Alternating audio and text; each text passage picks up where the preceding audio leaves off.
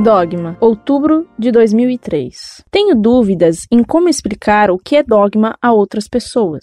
Falo que são leis que a Igreja Católica tem para que andemos no caminho de Deus, junto com as Escrituras Sagradas. Eu acredito nos dogmas, mas como explicá-los? Obrigada.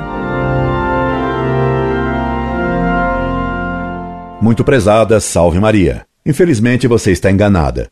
Dogmas não são leis. Dogmas são verdades reveladas por Deus e ensinadas pela Igreja com obrigação de aceitação. Dou-lhe exemplos de alguns dogmas. A unidade e a trindade de Deus. Deus é uno em sua substância e é trino em suas pessoas. Outro dogma é o da encarnação de nosso Senhor Jesus Cristo, Deus e homem, tendo duas naturezas em uma só pessoa. A virgindade de Nossa Senhora, a maternidade divina de Maria Virgem, a Imaculada Conceição da Virgem Maria, a infalibilidade do Papa, a transubstanciação, que torna presente Jesus Cristo na hóstia e no vinho consagrados, e etc. Devemos crer em todos os dogmas. Se alguém recusar acreditar em um só dogma da Igreja, fica excomungado, isto é, está excluído da Igreja Católica Apostólica Romana, que é a única igreja de nosso Senhor Jesus Cristo. Incorde Jesus Semper, Orlando Fedeli.